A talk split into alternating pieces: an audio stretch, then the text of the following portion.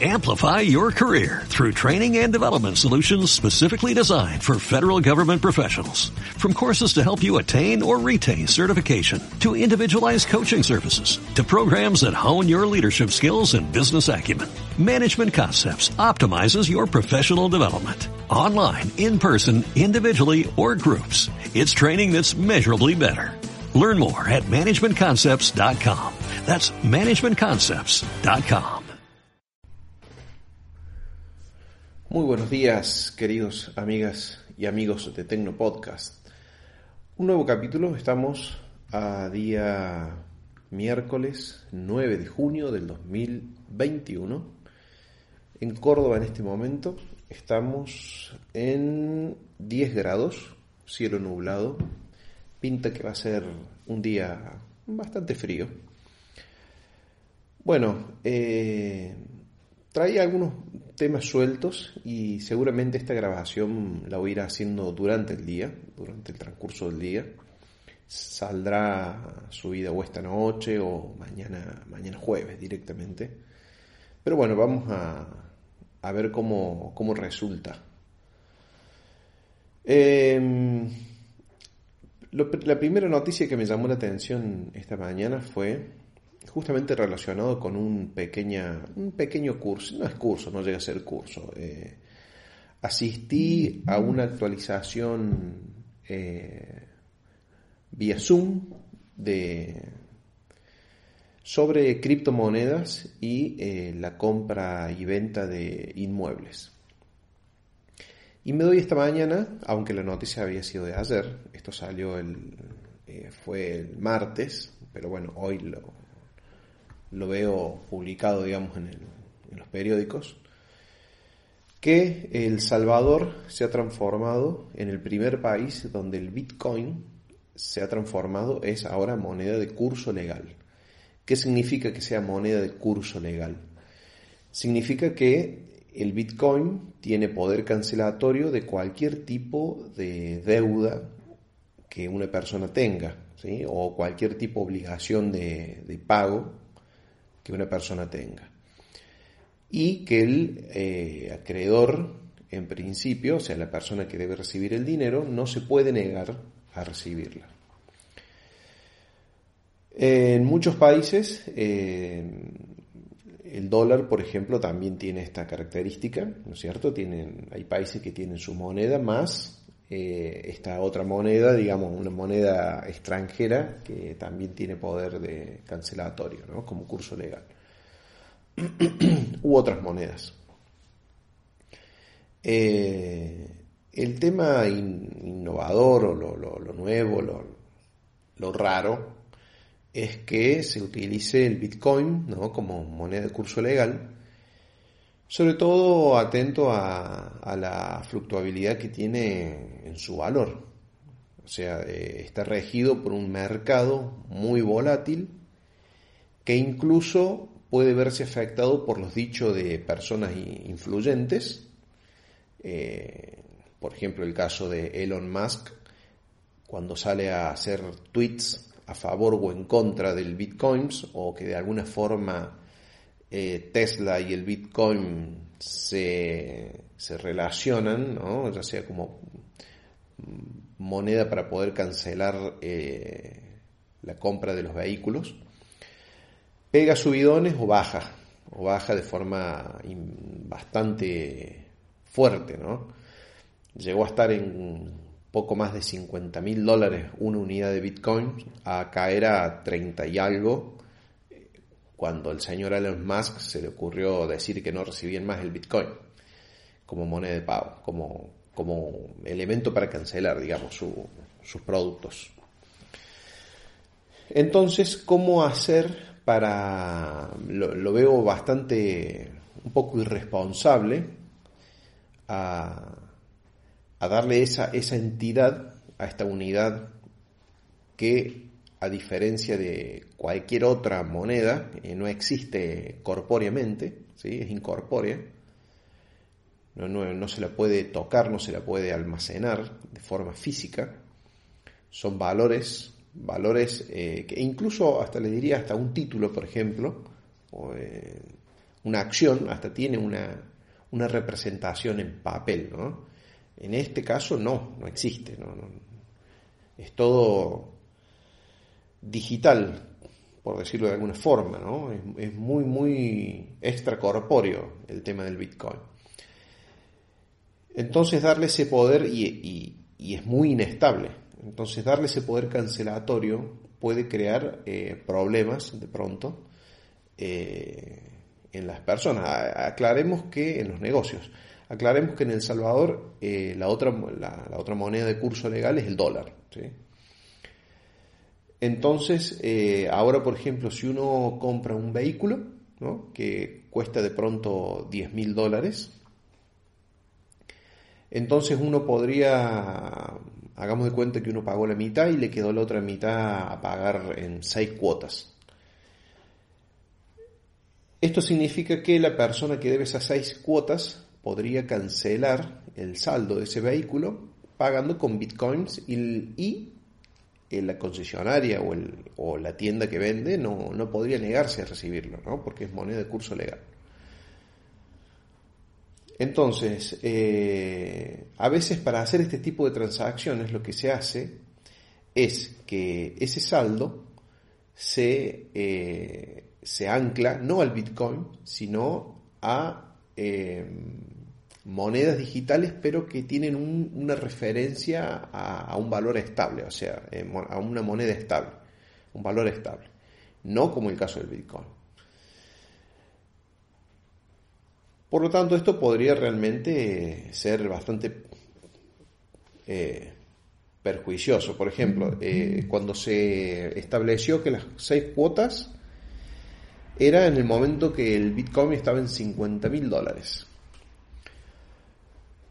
O para hacerlo redondo. Eh, entonces, eh, por ejemplo, el, vehículo costaba, un vehículo de altísima gama, 100 mil dólares. Se entregaron 50 mil dólares, de, se hizo una entrega de 50 mil dólares y los otros 50 mil dólares quedaron en seis cuotas. ¿sí? seis cuotas que ya están, ya están establecidas. Pero claro, el Bitcoin costaba 50 mil dólares la unidad. Entonces, eh, esas seis cuotas ya establecidas no va a ser para la persona que recibe ese dinero lo mismo que, ahora que ha bajado el valor. Y ahí es donde se puede ocasionar justamente esas, eh, esos desfasajes o esas injusticias o esos problemas. Cuando una moneda no es predecible, la persona que, va a recibir esa moneda nunca va a querer perder. Entonces, ¿qué va a pasar? Te va a inflar los precios. Te va a inflar los precios justamente para atajarse de esa posible baja. Eh, aquí en El Salvador se estableció que el valor del Bitcoin se rige puramente por el mercado. Y ahí es donde se está dejando al azar y se está llevando a una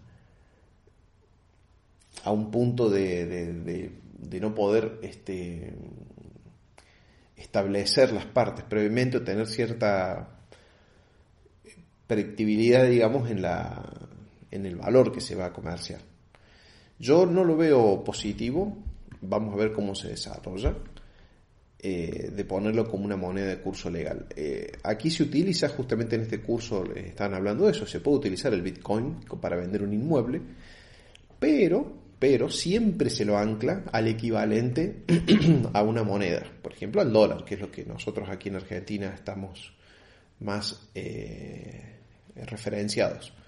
Entonces, se entregará como saldo el día de escritura, que se escriture, que se hagan los papeles, digamos, para, que entiendan eh, que son de otros países los términos, el equivalente en bitcoins, el equivalente a tantos 40 eh, mil dólares estadounidenses al cambio del Banco Central, por ejemplo.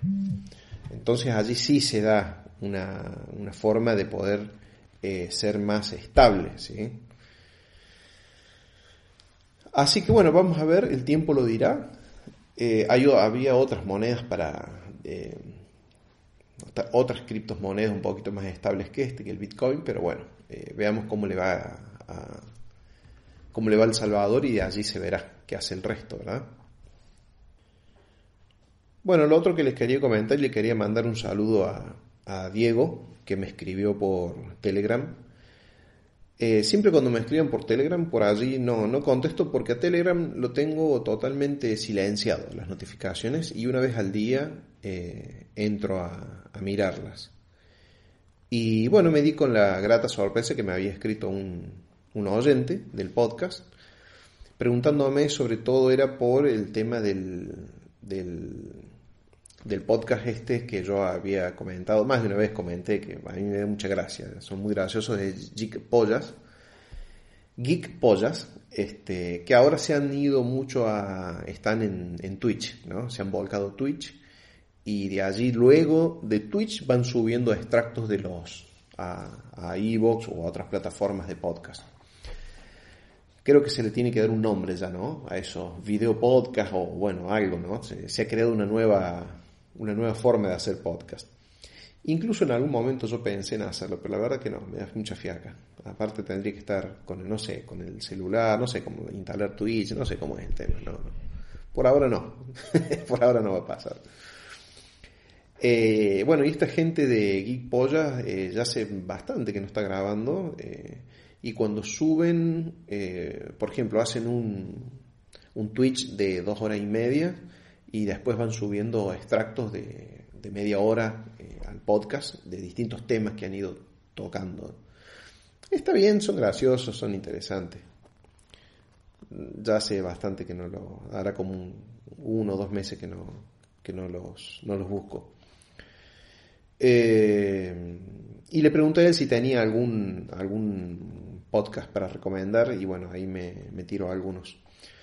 Eh, sí me tiró un dato muy importante, que está bueno, y también se los recomiendo para los que no lo conozcan, que se llama eh, una aplicación para oír podcast que se llama Podcast Guru, que es por supuesto gratuita. Hasta ahora no me ha aparecido ningún tipo de publicidad ni nada, está como medio en desarrollo, creo yo, pero está muy buena, muy intuitiva, como me dijo él.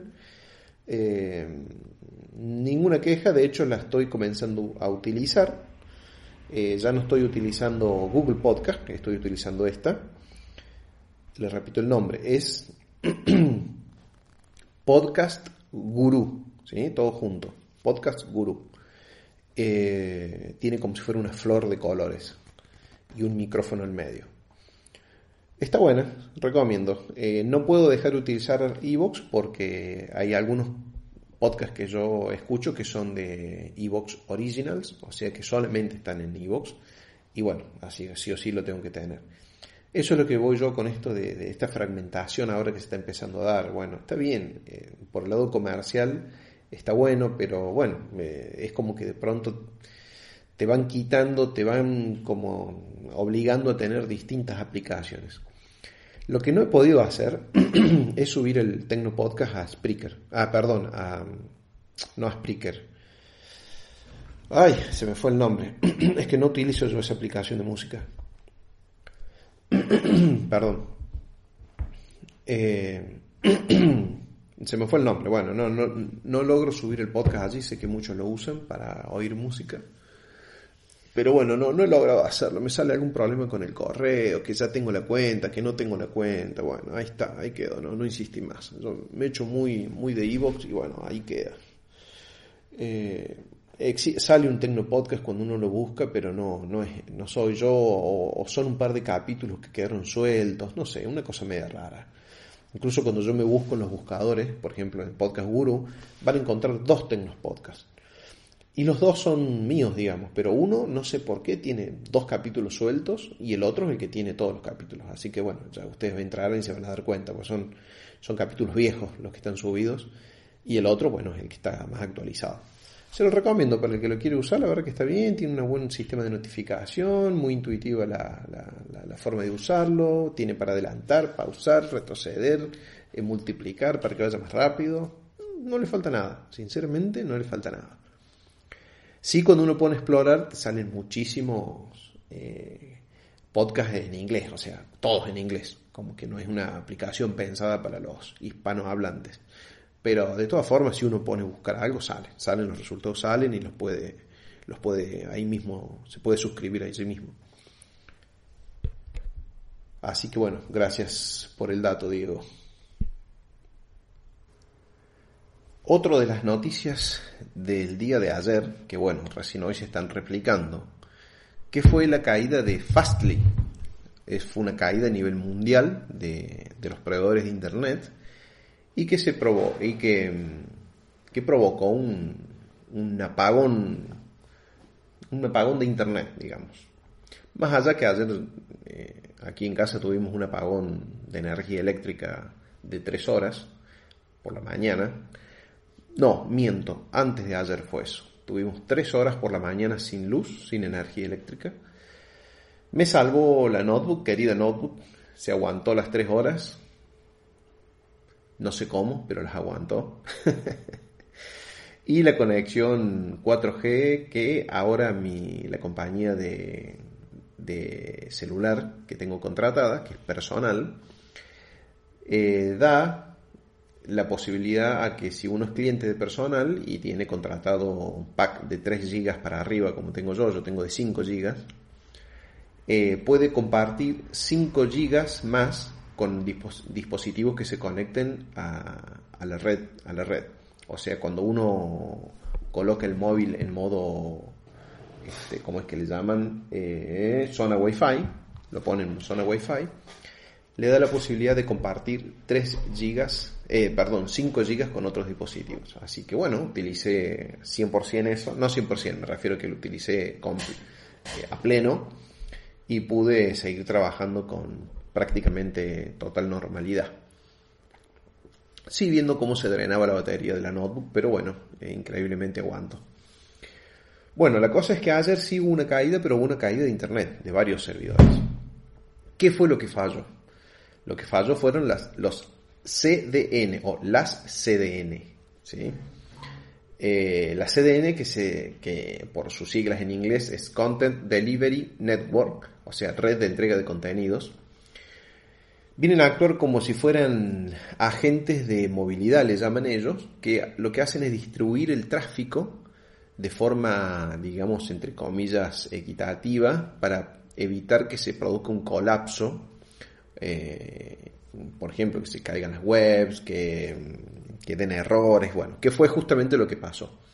O al no existir este sistema de, entrega ordenada del, contenido, se hubo saturaciones de todo tipo y bueno, se produjo un colapso. Eh, la empresa que realiza esto es una, la única empresa española, eh, se llama Transparent Edge Service, que es es responsable de, los únicos CDN de origen español, entre otros servicios que presta, por supuesto.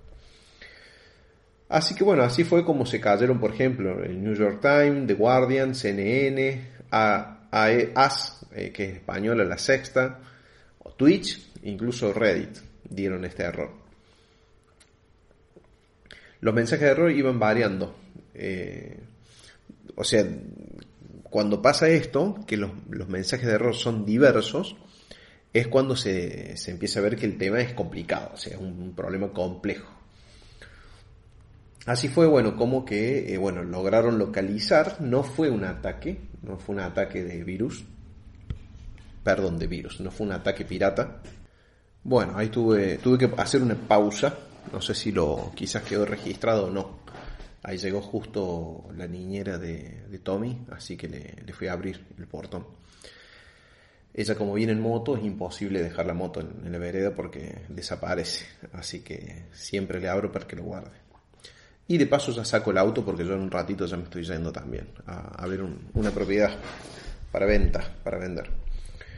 Bueno, eh, les comentaba entonces, eh, Diego Suárez, que es el director de esta empresa, tecnología eh, de transparencia de ojos de, Transparent Edge Service, no nos vamos a complicar, eh, dijo así, dijo, dice, eso prácticamente indica que era una configuración que debería estar aislada y que provocó un fallo en cadena. Por eso justamente, eh, bueno, dio importancia a, tomar medidas correctivas eh, rápido para que el problema no vuelva, no vuelva a suceder y se restablezca todo. Como les decía, por eso lo importante es que han reconocido, vaya a saber si es cierto, de que ha sido un fallo de ellos, del sistema, y no un ataque, un ataque externo. Este, también siguió diciendo así, dice, todo, todo ello es posible porque las CDN tienen nodos distribuidos por el mundo en los que replican el contenido original de los servidores de origen, de forma que cuando entramos en un diario online o en la plataforma para ver series o películas, por ejemplo, los contenidos nos llegan desde el nodo más cercano a nosotros. De esa forma eh, es que podemos de pronto estar viendo o tener acceso rápido a, páginas y eh, no tenemos que esperar que prácticamente den toda la vuelta al mundo ¿no? antes de llegar esa información a, nuestra, a nuestro teléfono o computadora. Y eso es lo que ha fallado y lo que ha causado este caos mundial. Bueno, bueno, bueno, hemos vuelto un día después Nuevamente bienvenidos, aunque ustedes lo van a oír en un solo capítulo. Este, estamos a día jueves. Ayer fue cuando comencé a grabar este podcast. Así que estará, se estará saliendo, se estará publicando esta noche seguramente. O ahora, dentro de un rato. Eh, bueno, no me quería ir y cortarlo allí sin poder este, saludar. Y bueno, agradecer como siempre la presencia de todos. Ya voy a estar ahí varios temitas nuevos para tratar, para conversar, así que pronto estará saliendo otro audio, bastante pronto. Pero bueno, quería darle un cierre a este, a este que había grabado.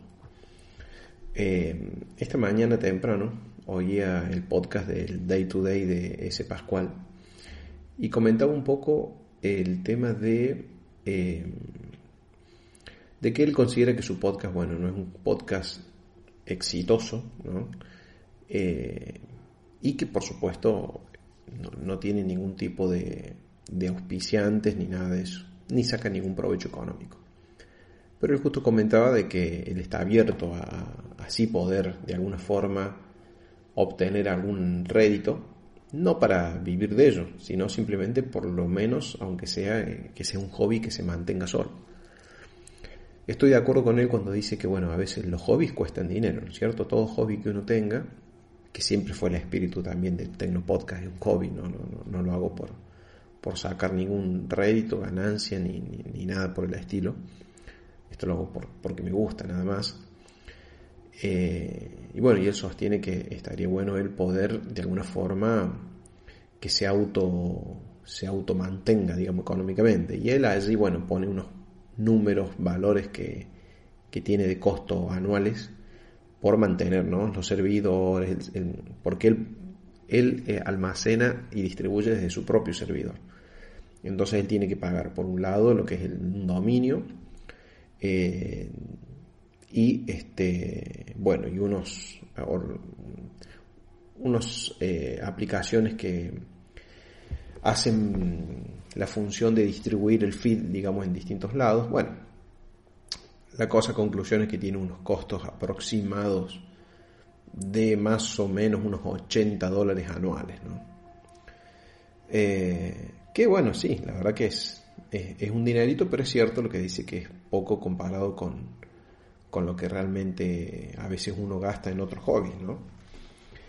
Así que me pareció interesante esa reflexión de que, bueno, él está abierto a recibir algún tipo de, patrocinio, alguna publicidad, aunque sea un poquito, pero bueno, él es consciente que con, con los, las estadísticas que tiene de visualización es muy difícil que consiga alguien. Y eso es todo un tema, en el podcast es muy difícil realmente conocer cuántas personas descargan, cuántas personas oyen. Eh, yo allí en Evox en eh, me figura, por ejemplo, que tengo unos, entiendo yo que son suscriptores, unos 900 y pico de suscriptores. Eh, y después está el tema de que como uno tiene una cuenta gratuita, no aparecen todos los capítulos que uno tiene grabado, aparecen creo que 20 nada más. O sea que si alguien quiere oír lo que yo subí hace dos años, no, no lo puede hacer eh, puede oírlo, lo de este año nada más, prácticamente. Y bueno, eh, todo hay que pagar. Lo que pasa es que realmente eh, la diferencia cambiaria con nuestro país en este momento es tan grande. Y no solo eso, sino que tenemos una cuota de dólares que podemos comprar, digamos, o pagar cosas en dólares con la tarjeta, que realmente es un tema, es un tema contratar servicios en dólares porque te comen eh, esa, ese, ese tope, digamos, que, que nos establecen. Y bendito país, como ya sabemos cómo es Argentina, los que vivimos acá. Así que bueno, mañana vamos a traer otros temitas. Quería dejar un fuerte abrazo, saludos a todos, gracias por estar allí como siempre. Y bueno, nos estamos conectando en el próximo capítulo. Ya saben que tenemos el Instagram, que bueno, todavía no, realmente no lo he podido mover. Eh, Telegram, bueno, y todos los medios de, de contacto que los pueden encontrar en la descripción. Muchísimas gracias y hasta la próxima. Chao, chao. Amplify your career through training and development solutions specifically designed for federal government professionals. From courses to help you attain or retain certification, to individualized coaching services, to programs that hone your leadership skills and business acumen, Management Concepts optimizes your professional development. Online, in person, individually, or groups. It's training that's measurably better. Learn more at managementconcepts.com. That's managementconcepts.com.